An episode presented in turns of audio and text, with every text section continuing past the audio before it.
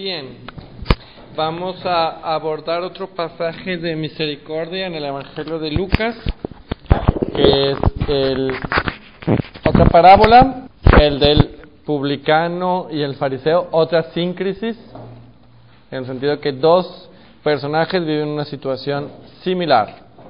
Es el capítulo 18 del Evangelio de Lucas, a partir del versículos 9 a 14.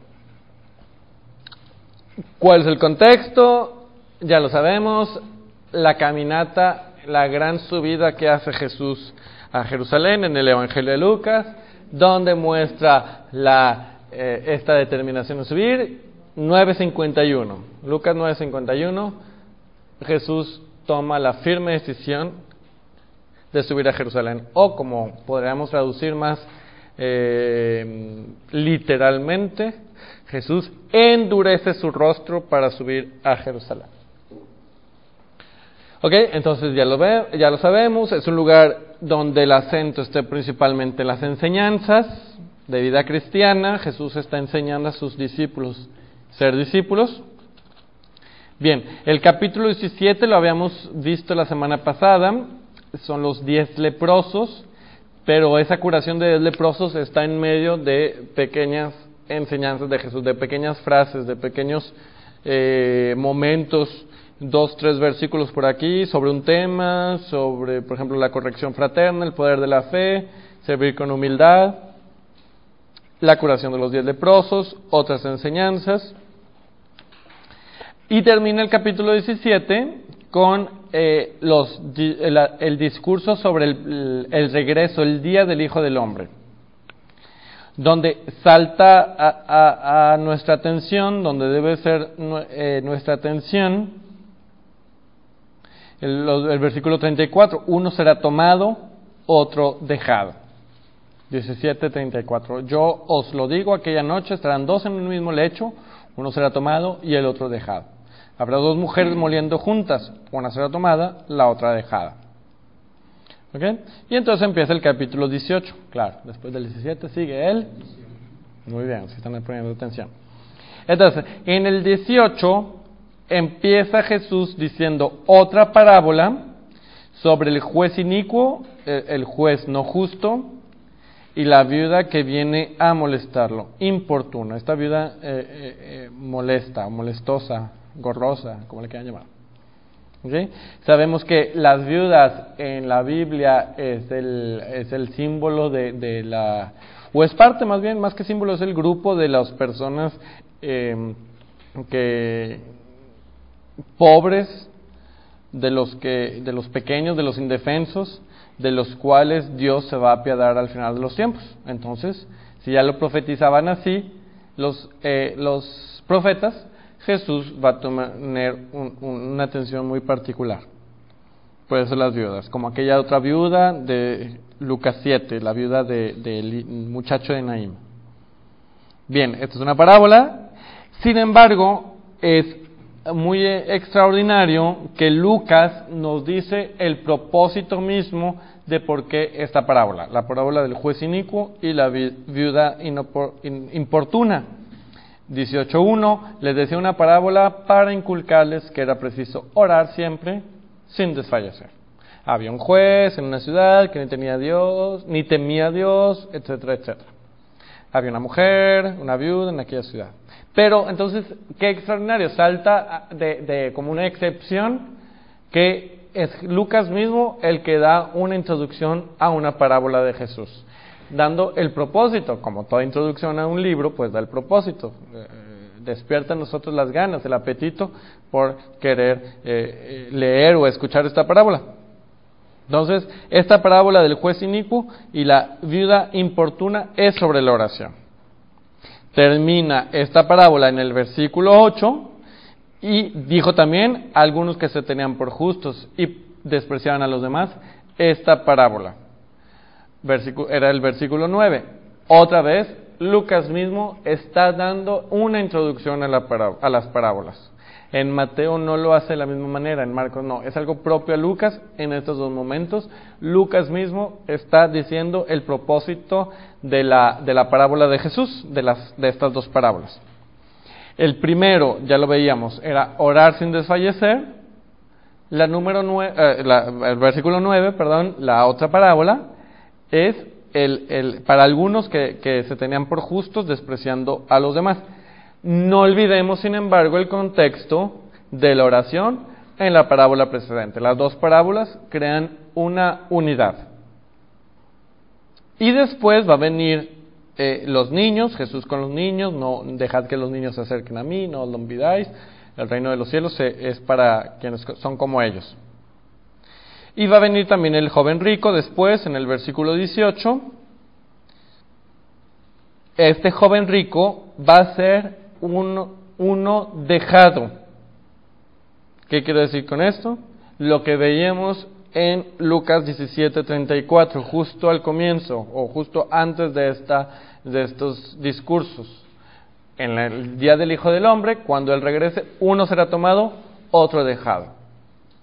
Y entonces va a venir una parábola de dos personas, el juez y la viuda. Otra parábola, el publicano y el fariseo otra, otra enseñanza o otro caso, otro ejemplo de este, el, dejado y el tomado, pero ya no es parábola. De un lado los niños y de otro lado el joven rico. ¿Okay? Si, si, ven esta, esta, como esta progresión que Jesús, este versículo entonces 17:34 va a ser lo que va a introducir todo este capítulo 18. ¿Okay? Donde Lucas da estas dos pequeñas introducciones a cada una de las parábolas. ¿Ok?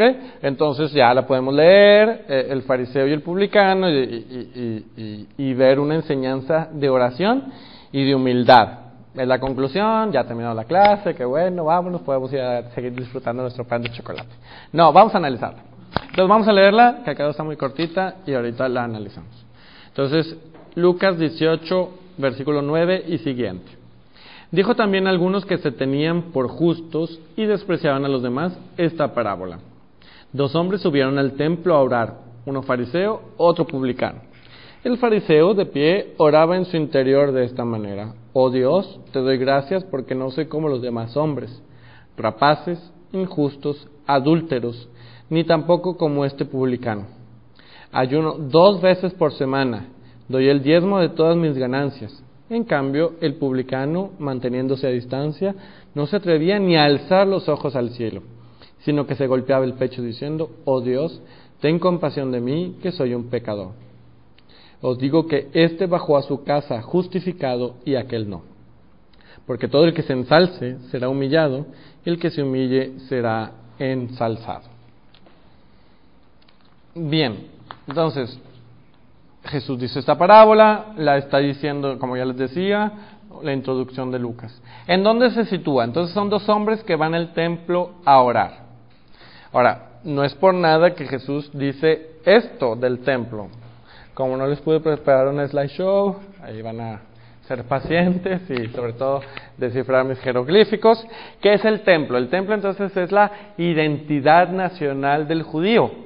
Es, todo está construido a, alrededor del templo. Toda la ciudad es el, es el, es el, está alrededor del templo, el templo es el orgullo nacional, es el lugar de, de más sagrado del país, es la presencia de Dios, etcétera. Pues, no, es el corazón de la ciudad. Entonces no nada más lo veamos como una construcción geográfica, urbanística, sí, todo está alrededor, es también este aspecto simbólico, o sea, es nuestro, es la identidad nacional del pueblo judío. ¿Okay? ¿Por qué es tan importante? Entonces, Saben, David proyectó construir un templo. ¿Se acuerdan? David, que, en el Antiguo Testamento, David que dice, estoy viviendo yo en un palacio, mientras que el arca de la alianza, el arca de Dios, está todavía en una tienda de campaña como nómada. Voy a construir un templo. El profeta Natán le dice, muy bien, adelante. En la noche Dios le dice a Natán, no, dile a David que tú no vas a construir un templo, lo va a construir tu hijo Salomón. Entonces, Salomón va a construir el templo, eso está en segundo libro de Samuel, capítulo 6 y 8. Y en el 7 es cuando Dios le dice a, a David que su hijo construirá el templo. ¿Ok? Bien, ¿qué va a pasar con este templo? De hecho, se pueden decir que ah, si lo hubiéramos visto, hoy lo consideraríamos como una de las maravillas del mundo, del mundo antiguo. Pero, oh sorpresa, ese templo va a ser destruido en el año 587 antes de Cristo por ¿por quién? Nabucodonosor, ¿ok? No sé decir el nombre del Señor, lo siento, así se llamaba. Entonces, él destruye el templo llevándose a los ciudadanos de Israel en deportación a Babilonia. Entonces, por eso hay este salmo que cantamos los hermanos, bueno, que canta la iglesia, este, que, se están, están en el destierro acordándose con nostalgia de las murallas de Sion. Están recordando el templo que está destruido allá. No sé, piensen como si ustedes se fueran de viaje, por trabajo, cambian de ciudad, y su casa, acá la casa paterna, es destruida, es saqueada, está vandalizada y lo demás, y demás, pero no puedes regresar. Hay un dolor en ese aspecto de un patrimonio, una cultura, una identidad que no fue respetada. Entonces, ven, Nabucodonosor destruye el templo. Eh, hay algo interesante que en Jeremías 41.5 dicen, aunque se van, se queda un pequeño grupo, que no se lo llevan, y este grupo alrededor de las ruinas, pues se junta como quiera, más ah, pudiendo y no pudiendo, a rezar y ayunar. ¿ok? Ahí enfrente de las ruinas. No sé, es como si rezáramos ahí enfrente de, de una obra negra o de una construcción. ¿Ok?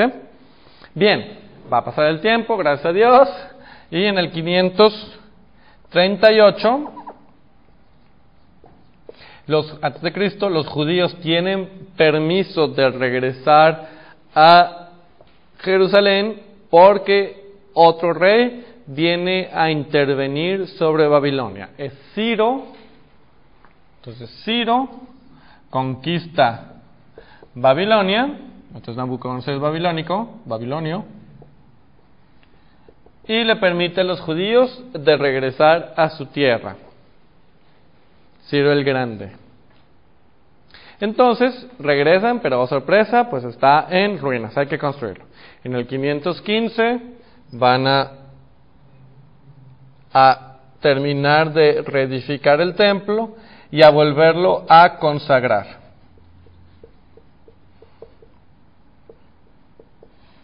¿Ok? En el, y se va a tardar bastante. Todavía, ah, perdón, es que hay otro elemento. En el 167 antes de Cristo es el periodo de los macabeos en el Antiguo Testamento. Los macabeos contra quién están luchando? ¿Contra qué cultura? No. Los griegos. Los griegos, la cultura helénica. Piensen en Helena, el nombre Helena viene de Grecia, ¿ok? Grecia, Helena. Están luchando entonces contra los helenios y entonces ahí hay una profanación del templo, ¿ok? Por los helenios, ¿ok? Grecia. Bien, después en el 164 lo purifican y lo vuelven a consagrar. El templo. Bien, ¿qué va a pasar? En los años 37 al 4 antes de Cristo hay una serie de remodelaciones no se sabe exactamente, o sea, hay muchas teorías, pero se dicen que entonces, o sea, que en la profanación hubo destrucciones y pues a más no poder, pues están intentando otra vez remodelar el templo, fortificarlo y, hacer que, que esté otra vez bonito. Y dicen que incluso querían regresar a la gloria del primer templo, el templo de Salomón. ¿Quién está reconstruyendo o remodelando el templo? Herodes, Herodes el Grande. Dicen que eh, se quiere ganar el favor del pueblo diciendo, va, va que va, yo les pago la remodelación del templo y él se está ocupando de esta remodelación. Entonces, por eso eh, eh, hay, una, hay una remodelación en la época de Jesús del templo. Ahora, pequeño paréntesis, del 37 al 4 antes de Cristo, que es, estos son los años de, de vida del Herodes el Grande. ¿No les hace ningún conflicto? ¿En qué momento se muere ese señor? El nacimiento de Jesús. Ajá. ¿Y por qué decimos? Porque dicen que, que cuando hicieron el calendario que Exacto. hay cuatro días. Sí, hay un, hay- ¿sabían que Jesús no nació el año cero? Que Jesús nació antes de Cristo. o sea, Cristo nació antes de Cristo. ¿Ok? Hay un, peque- hay un error, hay un error matemático que cuando calcularon el calendario gregoriano por el Papa Gregorio, este, les faltó calcular un momento. Entonces Jesús nació seguramente entre el año 6 y, y 4 antes de Cristo. O sea, Cristo nació antes de Cristo. Y no murió a los 33. Entonces no murió a los 33 años, lo cual me consuela que ya es el próximo año que ya tengo 33, entonces todavía estoy lejos. Seguramente Jesús murió a los 37. Entonces Jesús nació entre el 6 y 4 antes de Cristo. Por eso Herodes el Grande entonces muere cuando Jesús está en Egipto, José puede regresar con la Sagrada Familia en el año seguramente 4 antes de Cristo. Bueno, ese es el paréntesis. Entonces, Herodes el Grande está reconstruyendo el templo. Y dicen que después toman sus hijos de los reinados, se los separan y ento- toman sus hijos del reinado. Y eh, están todavía en este proceso de reconstrucción del templo. Son esas construcciones que nunca se acaban. Así es gente en la vida que, siempre está agregando cosas a, a- a- a la casa. ¿Mm? Exactamente. Ahora, ¿qué va a pasar? Y ahora sí, después de Cristo, dicen que termina esta remodelación, la terminan en el 64 antes de Cristo. Después de Cristo, perdón, aquí sí es después de Cristo. ¿Ok? En el año 64, o sea, Jesús hubiera tenido 64 años. ¿Ok? Entonces, en el 64, ya, por fin dicen, ya terminamos el templo. Pero, ¿qué va a pasar? Seis años después, los romanos vienen a destruirlos. En el año 70, destruyen el, el templo. Y es ahora lo que conocemos solamente el muro de los lamentos. Por eso es el de lamentos. Están llorando porque ya no hay templo. Están llorando porque está destruido. Y no nada más el templo, o sea, toda la identidad nacional está destruida. Y bien, estos dos hombres van a este templo a rezar. De hecho, es una de las pocas eh, parábolas donde se habla muy precisamente de un, de un lugar. ¿Entienden? ¿Por qué en el templo? ¿Por qué este acento del templo? ¿Por qué hacía esta, esta, esta, un poquito esta estudio o esta cronología del templo? Es porque el Evangelio de Lucas comienza en el templo y termina en el templo. ¿Dónde comienza el Evangelio de Lucas? Haciendo, ¿qué, qué pasa? Es Zacarías que recibe la anunciación de que va a ser padre de Juan Bautista, no cree, se queda mudo, está ofreciendo incienso. ¿En dónde está? En el templo. Pasan los años, Jesús, el misterio pascual, la ascensión, y después de la ascensión, ¿dónde están los discípulos? En el templo. Lucas 24, 53, el último versículo, y estaban siempre en el templo, bendiciendo a Dios, el periodo que los separa de la ascensión a Pentecostés. Entonces el Evangelio de Lucas es un sándwich, que comienza en el templo, es la tapa del pan, y la otra tapa es el mismo templo. Por eso entonces esta parábola tiene todo este simbolismo del Evangelio de Lucas. El templo, lugar del encuentro con Dios, el lugar de la oración. Zacarías está rezando, tal vez no una, una oración muy creyente, bueno, estaba ofreciendo el incienso, estaba haciendo un acto litúrgico cultural de oración. Y terminan los discípulos orando en el templo para recibir el Espíritu Santo el día de Pentecostés. ¿Sí?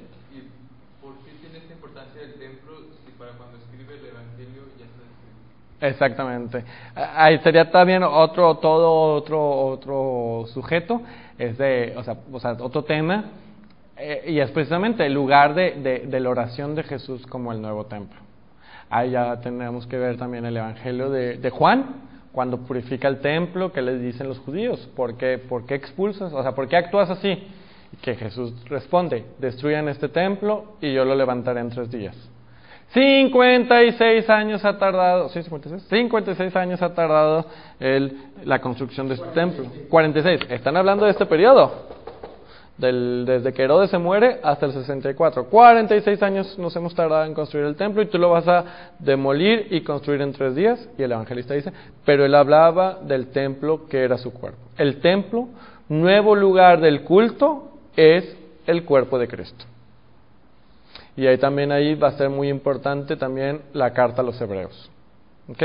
Único lugar del sacrificio para los cristianos, Jesús en la cruz. Ya no es necesario el templo. Bueno, pero nada más lo digo así de, en un minuto lo que deberíamos de decir en muchos, o sea, con un gran estudio. Bien, entonces dos personajes suben a, a rezar al templo, uno es fariseo, entonces los fariseos, no, no insiste mucho, los conocemos, es el que el, el, apartado, el consagrado a Dios, pero el que se quiere apartar del, del común de los mortales, por así decirlo. Este es el, eh, la gente que controla la religión, son la gente que controla las sinagogas, la gente que controla el templo de cierta manera.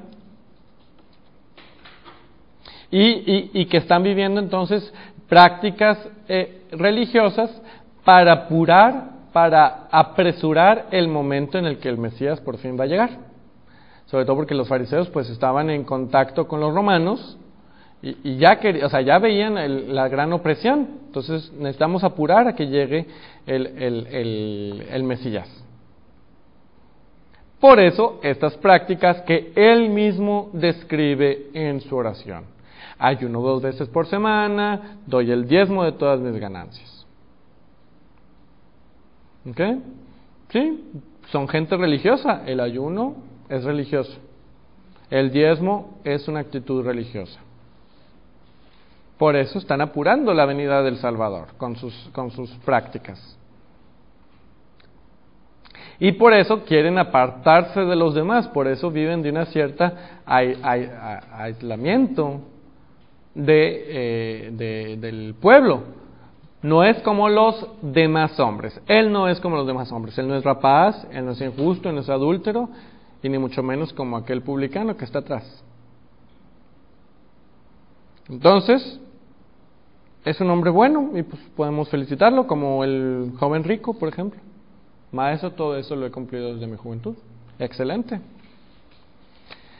Sin embargo, los gestos son muy particulares. Está de pie.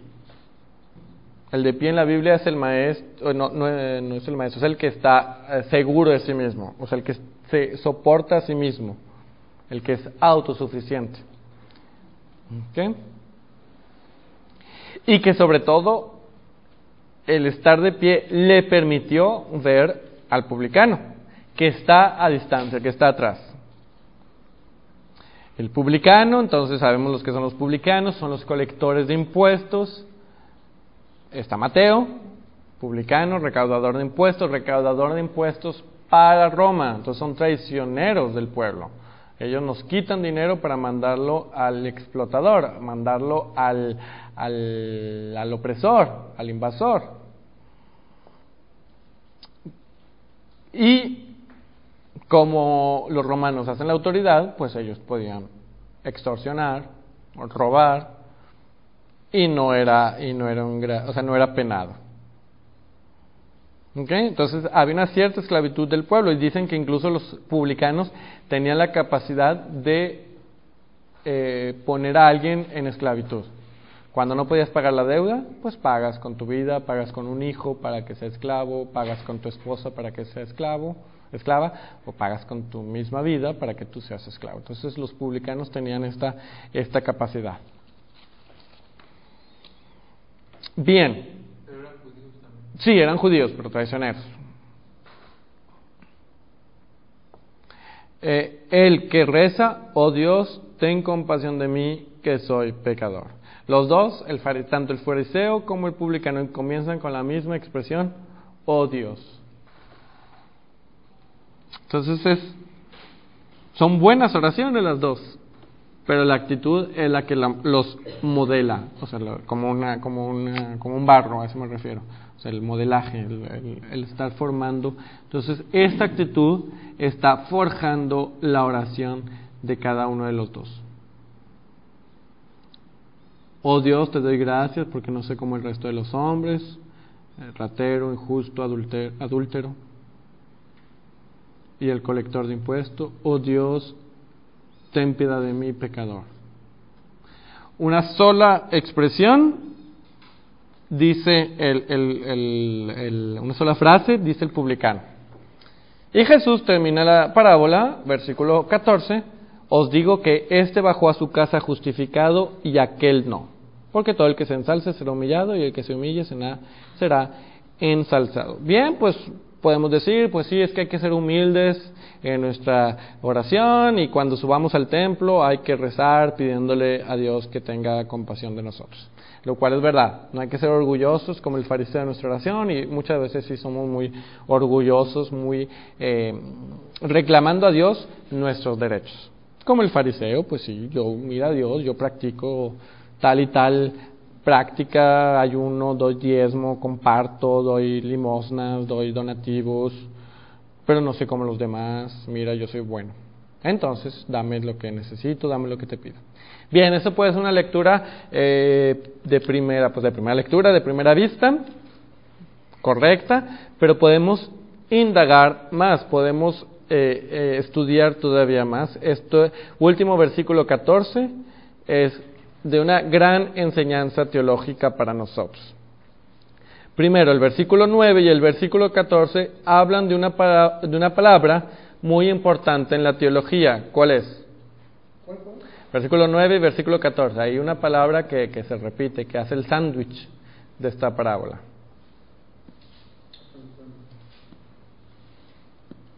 Justificar. Justificar. Decía esta parábola para quienes se creían justos, despreciando a los demás. Os digo que éste bajó a su casa justificado. ¿Qué es la justicia? Exacto. Podemos leer toda la carta de los romanos, la justificación por la fe. ¿Pero qué es la justicia? Antes de leer la carta de los romanos, tengamos siempre en mente cuando nos aparece esta palabra en la Biblia, tanto en el Antiguo como el Nuevo Testamento, es una palabra pivote. ¿Sí saben lo que es un pivote? Se, habla, se habla, mucho en la, en la, exegesis de un pivote. ¿Se han jugado básquetbol? ¿Qué han hecho? Un pase, pivote. ¿Saben lo que es un pivote? ¿No? Ay, te ¿cómo sabes lo que es un pivote? Es un pivote, pero por ejemplo el pase y pivote es lo, básico cuando vas a, estás basquetboleando y luego agarras el balón con las manos, ya no puedes seguir votando. ¿Ok? Se hace una viola, estás violando. La, la, entonces, ¿qué haces? Tienes que pasarla. Pero tienes un pivote. Entonces, pones un pie que va a ser tu pivote. Puedes irte moviendo. ¿Ok? Así va a ser un pivote en el Antiguo Testamento hacia el Nuevo Testamento en un tema, la justificación. Evangelio de Mateo, el Evangelio de los judíos, el Evangelio que más cita eh, explícitamente el Antiguo Testamento, que dice del primer personaje del cual nos va a hablar el Evangelio de Mateo, José, su esposo, era un hombre justo. Entonces, esta justicia de la cual habla Mateo para San José es la misma justicia en el Antiguo Testamento y en el Nuevo Testamento, es la santidad. Es la santidad. Cuando Jesús, igual en el capítulo 17, en su oración, se dirige al Padre, Padre, llegó la hora, eh, glorifica a tu Hijo, en un momento le va a decir, Padre justo. ¿Ok? La justicia de Dios es su santidad. Ahora sí, la carta a los romanos, como lo citaba Carlitos, es yo entro al cielo por la justificación. Dios está haciendo un proceso de justificación, de convertirme cada vez en una persona justa. ¿Cómo? A través de las obras. ¿okay? Las obras de la fe. ¿okay? Carta a los romanos, carta de Santiago. Pero bueno, ese sería otro tema. Entonces, al menos ahorita, si, si están muy confundidos, si están muy revueltos y todo lo que les dije no les, o sea, es demasiada información, eh, lo entiendo, este, piensen en San José. San José, hombre justo. Justicia, santidad de Dios, ¿ok? Y que me es compartida. Yo soy justo, puedo decirlo. Bien, yo os digo que éste bajó a su casa justificado y aquel no, porque todo el que se ensalce será humillado y el que se humille será ensalzado. Vamos a poner un poquito de lado la palabra justicia para ver otra palabra, que es muy importante también en la teología de Lucas, es el ensalzado, no es el que le salsa, ¿eh? es el exaltado. De hecho es más bonito, exaltado, que viene un poquito más directo del griego. Exaltado, porque todo el que se humille, eh, el que se humille o el que se abaje será exaltado. Eh, es una palabra muy eh, rica, muy profunda en el Evangelio de Lucas, tan profunda que solamente aparece cuatro veces. pues es que son cuatro veces muy importantes. Entonces, aquí, vámonos un poquito para atrás, Lucas 14, 11. Es, la, es un momento, una enseñanza que aquí dice también eh, lo que los invitados a un banquete y Jesús dice cuando te inviten a un banquete no tomes el primer puesto tome el último y agrega una, un versículo versículo 11 muy similar al de 18-14 que veíamos ahorita porque todo el que se ensalce será humillado el que se humille será ensalzado exaltado entonces, la invitación al banquete es también, yo debo de tener esta actitud de humildad, de tomar el último lugar, para ahora sí que el, invita, el, que el anfitrión me exalte llevándome a un lugar de honor. Pero todavía eso es muy moral, es muy en lo práctico, en lo cotidiano. No, no quiere decir que no es verdad. Está muy bien, está muy bien. Ahorita vamos a ver cómo se va eh, puliendo en nuestra concepción esta palabra exaltado. Entonces ya tenemos 18-14, el que veíamos en la parábola de este publicano que baja exaltado, o sea que baja justificado, porque el que se humille será exaltado. 14-11 con respecto a los, los puestos en un banquete cuando estás invitado. Lucas, un poquito para atrás, Lucas 10-15 es en el capítulo 10 Jesús manda a 72 discípulos en misión, regresan, le cuentan sus hazañas, es cuando los hermanos salen de apostolado. Que el domingo tenemos que contar cómo nos fue, qué hicimos, a quiénes vimos, cómo, cómo nos recibieron, y está uno bien feliz de la vida. Porque todo el mundo nos hizo atención, todo el mundo estuvo bien contento, bla, bla, bla. Bien, y viene este versículo, y viene esta parte a partir del versículo 13 que Jesús empieza a, entre comillas, maldecir a las ciudades. Maldecir en el sentido de decir mal, o sea, les va a pasar una desgracia. A de ti Corazín, a de ti Bethsaida, porque si en Tiro y en Sidón se hubieran hecho los milagros, etcétera, lo conocemos. Versículo 15. Y tú, Cafarnaum, hasta el cielo te has de cumbrar, hasta el cielo te hundirás, en realidad es el versículo 16, quien a vosotros os escucha, a mí me escucha, y el que a vosotros os rechaza, a mí me rechaza, quien me rechaza a mí, rechaza el que me ha enviado. ¿Hasta el cielo te has de exaltar? Pregunta Jesús. Dice, hasta el Hades te hundirás, hasta el lugar de los muertos, el Hades. Entonces, ya vemos esta, esta palabra, ya se empieza a definir. Exaltar. ¿Te vas a exaltar hasta dónde? Hasta el cielo y Jesús le dice, no, porque no recibiste los enviados, no, hiciste, no tuviste fe, no aceptaste los milagros. Hasta el Cafarnaum, hasta el cielo te has de exaltar, no te vas a hundir. Entonces ya vemos que esta exaltación no nada más es eh, en el banquete, o sea, qué bonito que todo el mundo te aplauda al final porque estás sentado más en un lugar de honor. No es para felicitarte porque tu oración estuvo bonita, la actitud de tu oración en el capítulo de la parábola que veíamos del publicano. No, esta exaltación es una palabra divina, por así decirlo, es decir, una exaltación hasta el cielo. Ah, entonces toma sentido el banquete. Lugar, recordemos que el cielo, en la imagen del cielo es el banquete, banquete de bodas. ¿Ok? Entonces, hasta el cielo te has de cumbrar, hasta el banquete del reino te vas a exaltar. Sí, porque el que se humille será exaltado. Entonces toma sentido de por qué la parábola es en el templo, lugar de la exaltación, en el sentido de lugar donde nos elevamos hasta el encuentro con Dios. ¿Sí? ¿Queda claro? Bien, todavía se va a definir más esta palabra en nuestro concepto en el Magnificat de la Virgen María. capítulo 1, versículo 52 derribó a los potentados de sus tronos, exaltó a los humildes. Y no es solamente la humildad de esta tierra, de sí, ser buenas personas, ceder el paso en la calle, este, ser amable, decir por favor y gracias, que es normal y hay que hacerlo. Pero es más que eso, es exaltación hasta la gloria, hasta el cielo. Por eso ese simbolismo del banquete que veíamos en, el capítulo 14 de San Lucas y por eso esta parábola toma lugar en el templo. Pero no nos quedamos aquí. Un lugar... Bueno, antes de decirles eso. Bien, ya quedó por ahí exaltación. Vamos entonces a retomar la palabra justificación.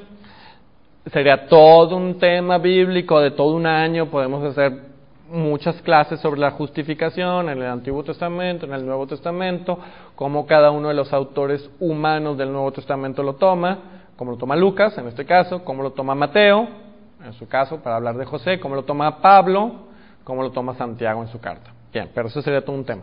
Sin embargo, yo los quisiera invitar a ver una frase pequeña de, para hablar de esta justificación. Bien, ¿se acuerdan de los cantos del servidor sufriente? Estos cuatro poemas, esas cuatro narraciones de Isaías, donde está hablando de un ser, de un hombre que va a sufrir, que va a, ser matado, a que, que va a sufrir grandes, atroces tormentos y que al final va a ser este, recompensado. No sabemos muy bien de quién está hablando, son cuatro, hay un crescendo, en el sentido que cada vez, cuando te acercas más al cuarto, este, mm, son, cada vez se habla con más detalle, tanto detalle para lo bueno como para lo malo, en el sufrimiento. Y pues el judío que lo leía a la época no sabía muy bien de quién estaba hablando hasta que no llegue Jesús. Y bien, el cuarto canto del servidor comienza en Isaías 52, 13. 52, 13 y va a terminar en 53, 12. Es de hecho la primera lectura de el oficio de la pasión, Viernes Santo. No se le dice misa, porque como no hay consagración, no hay sacrificio eucarístico, es el, el sacrificio de Jesús. Entonces, el oficio del Viernes Santo, tiene, las lecturas tienen la misma estructura, primera Salmo, segunda y Evangelio, y la primera lectura es este cuarto poema del servidor, en esta división que les digo, 52, 13, hasta el término del capítulo 53, y comienza con esta frase en el versículo 13 de Isaías 52.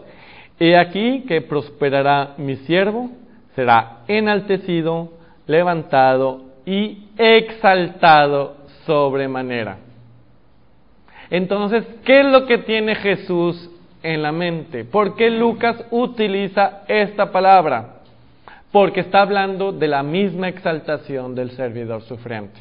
Entonces, ¿quién es el humilde por excelencia que está en la parábola del templo, que está en el en la elección de los lugares del banquete? Jesús. Jesús es el que va a ser exaltado. ¿A qué exaltación? La de la gloria. Su humanidad santa va a ser exaltada en la gloria de Dios. Sigue el poema. Así se asombraron de él muchos, pues tan desfigurado tenía el aspecto, que no parecía hombre, ni su apariencia humana. Otro tanto se admiraban muchas naciones, ante él cerrarán los reyes la boca, pues lo que nunca se les contó verán y lo que nunca oyeron reconocerán, etcétera. Habla de sufrimiento, despreciable, varón de dolores, sabedor de dolencias, como uno que oculta el rostro, despreciable, no le tuvimos en cuenta. Es una excelente eh, lectura de la pasión. Son profecías de la pasión, de hecho.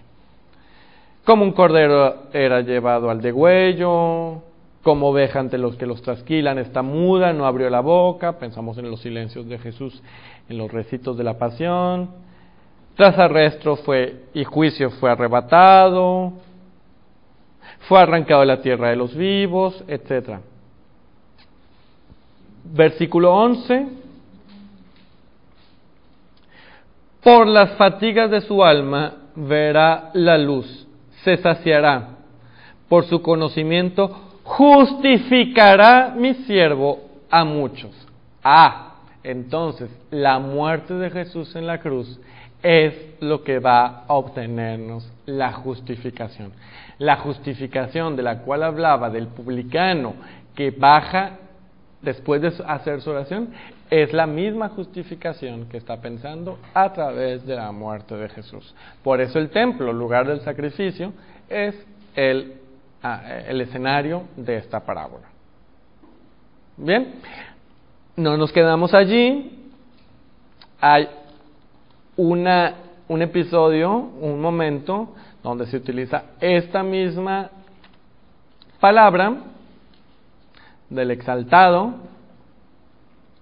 es Hechos de los Apóstoles 2.33. ¿Por qué podemos citar los Hechos de los Apóstoles para trabajar Lucas? Por la sencilla razón, pero que es excelente, es que es el mismo autor. De hecho, o sea, podemos ver que es la misma obra en dos fascículos, en dos momentos.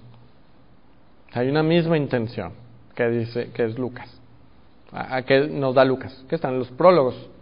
Entonces, en el capítulo 2 es el día de Pentecostés, reciben las lenguas de fuego, se levantan, Pedro hace su discurso, cita la profecía de Joel, que anunciaba ese día, y después versículo 33. Entonces, a partir del 29 empieza a ver cómo San Pablo, San Pedro empieza a aplicar estas profecías a la muerte y resurrección de Jesús. Versículo 32, a este Jesús Dios lo resucitó, de lo cual todos nosotros somos testigos.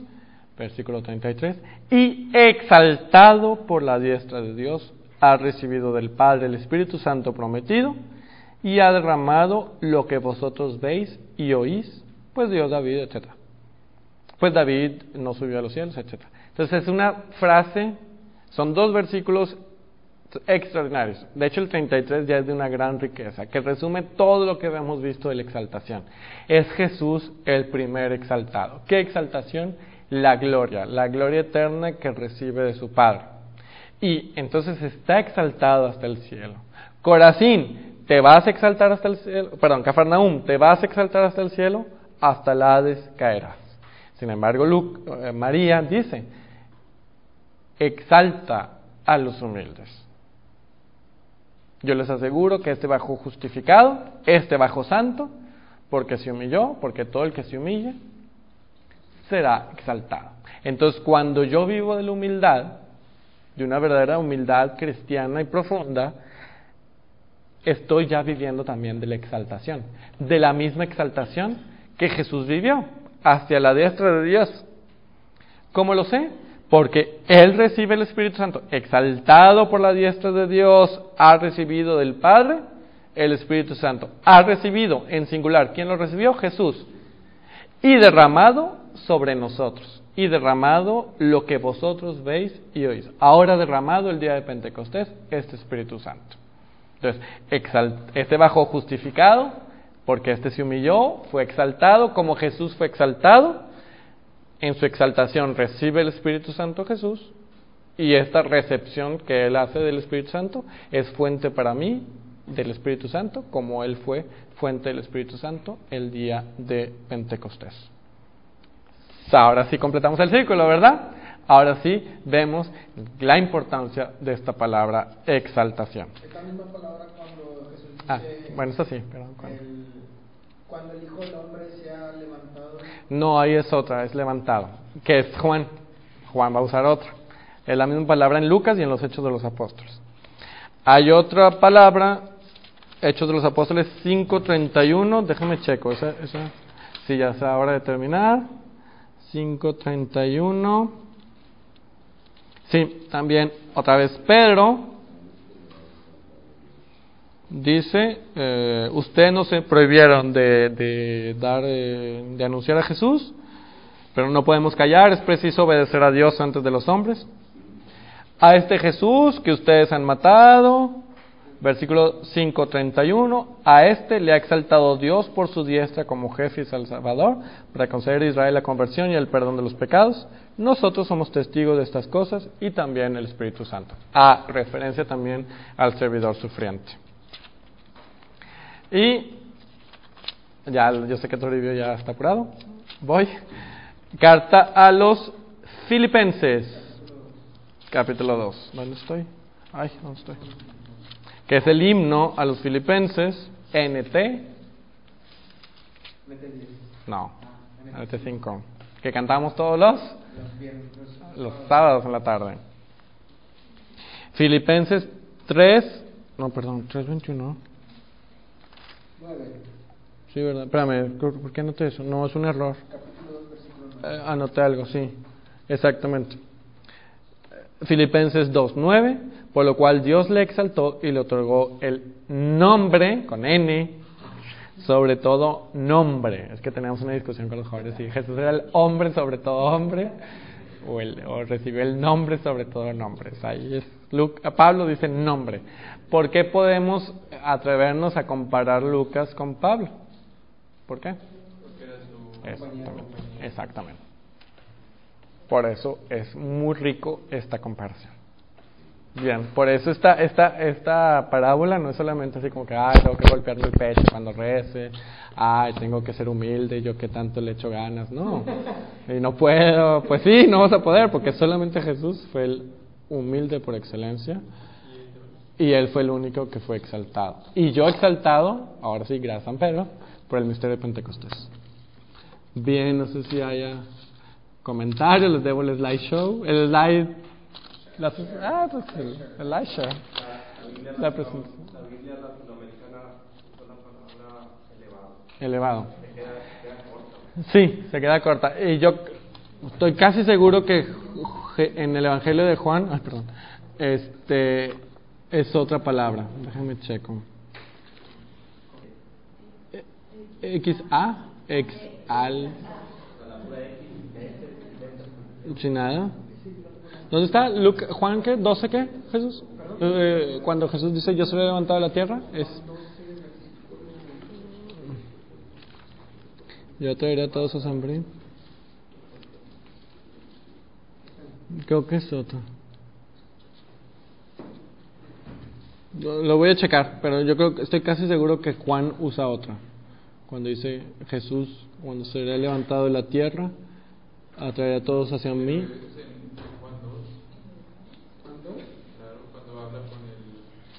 Levantar el templo. No me acuerdo. El que... Lo voy a checar, pero casi estoy seguro que es otra palabra. Bien, pues la mañana ha concluido. Lo voy a checar y después se lo.